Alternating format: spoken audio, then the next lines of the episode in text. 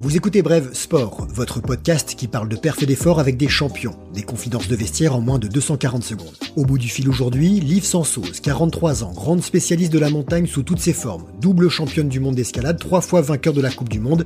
Elle a récemment gravi les 82 sommets de plus de 4000 mètres dans les Alpes, ambassadrice Situ Summit. Salut Liv le confinement est terminé, mais on aimerait quand même savoir ce que fait une spécialiste de l'alpinisme quand elle est enfermée. On essaie de rester en forme, on va faire des exercices de gainage, on va quand même essayer d'aller euh, marcher un petit peu pour, euh, euh, continuer à être en mouvement. Et, puis on peut faire aussi des exercices de musculation sur une poutre, avec du poids, avec des échelles de sangle.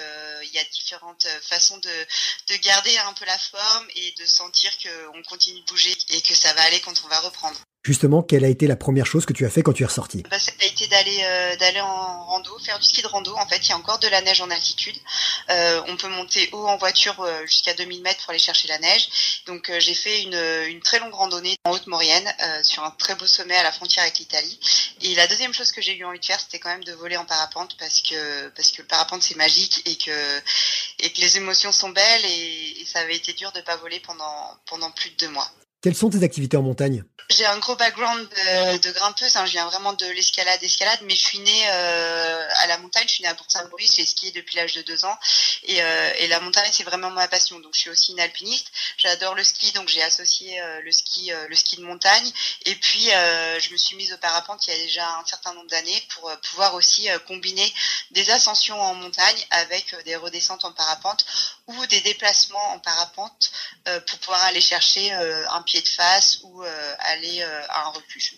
Dans Bref Sport, ce qu'on aime bien, c'est les moments forts de vie de sportive et sportif. Est-ce que tu en as un que tu voudrais nous faire partager? Euh, oui, je vais donner deux moments en fait. La première fois où j'ai gagné les championnats du monde euh, d'escalade, j'étais très jeune, j'avais 19 ans et il y a eu des gros déclics qui sont opérés à ce moment-là, qui m'ont énormément apporté euh, pour la suite, aussi bien en tant que compétitrice qu'en tant que, que, femme. Et un autre moment qui a été vraiment incroyable, c'est quand on a amené notre amie Vanessa, qui a eu un accident en montagne, qui s'est retrouvée paraplégique. On l'a amenée à grimper la paroi d'El Capitan au Yosemite. La paroi d'El Capitan, c'est ce qu'on appelle un big wall, ça fait presque 1000 mètres de, de vertical.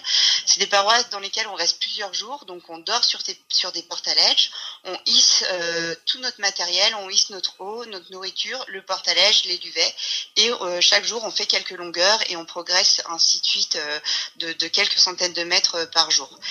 On a passé quatre jours avec Vanessa dans cette paroi et ça a été vraiment un moment hyper marquant pour moi parce que ça a été au niveau humain, au niveau solidarité, quelque chose que j'ai jamais vécu avant. Ça, a été au-delà de tout ce qu'on pouvait imaginer, euh, de pouvoir ramener cette amie en falaise, en paroi, euh, passer quatre jours avec elle, la voir euh, être à l'aise finalement, euh, pendue à des cordes, à se tracter, puisque on lui avait développé un système de comme un guidon de vélo, et elle faisait des tractions en fait sur les cordes que nous on lui fixait. Et euh, c'est vrai que c'était quand même un moment vraiment incroyable, très fort, très dur, très physique, mais en hausse qu'on a en arrivant au sommet, ce qu'on, la joie qu'on a eue, la satisfaction qu'on a eue, c'était presque indicible. On, ne trouvait pas les mots, on avait on était tous épuisés, on était une équipe de quatre, on était épuisés, on avait les yeux creux et on avait un tel sourire, une telle joie, c'était vraiment un moment inoubliable. On va revenir à des choses plus terre à terre, même si on reste en altitude. Je vais te demander de compléter la phrase suivante. En montagne, je pars jamais sans mon... Sans mon opinel et sans mon duvet Flame 3 de Tito Summit.